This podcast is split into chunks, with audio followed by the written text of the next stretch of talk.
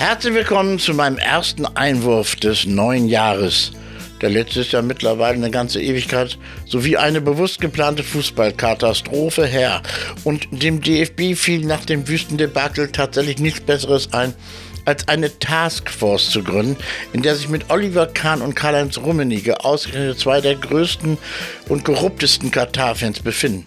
Noch irrer aber ist für mich, dass mit Oliver Minzlaff jemand in diese Kommission berufen wurde, der mit Fußball rein gar nichts zu tun hat und dessen Qualifikation lediglich darin besteht, als Geschäftsführer des Geldprojekts Red Bull Leipzig dafür gesorgt zu haben, Hand in Hand mit dem DFB natürlich, dass der Profifußball längst zu einem immer lächerlicher werdenden Börsengang mutiert ist. Nun gut, als VfL-Fans kann uns das ja im Grunde egal sein.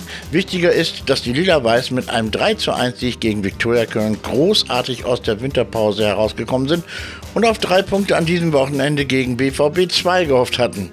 Tja, das Spiel wurde nun aber wegen Unbespielbarkeit des Platzes abgesagt. Da sich die betreffende Rasenfläche aber nicht in Dortmund, sondern in Wuppertal befindet, stellt sich mir die Frage, seit wann ist Wuppertal eine Vorstadt von Dortmund oder liegt es an der Plattentektonik? Ich weiß es nicht. Als gäbe es im Ruhrgebiet, das über die höchste Stadiondichte Europas verfügt, keine Ausweichmöglichkeit.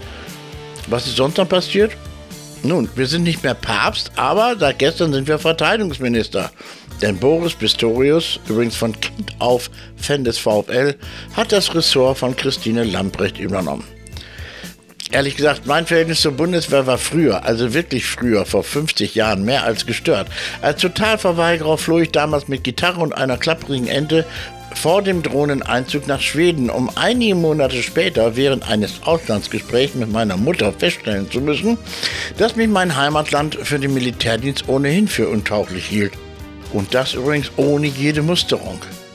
Meine kostenlosen Abonnements des kubanischen Regierungsorgans Granma sowie des noch sehr viel absurderen Satireblatts Peking Rundschau waren offenbar rote Tücher für das Militär.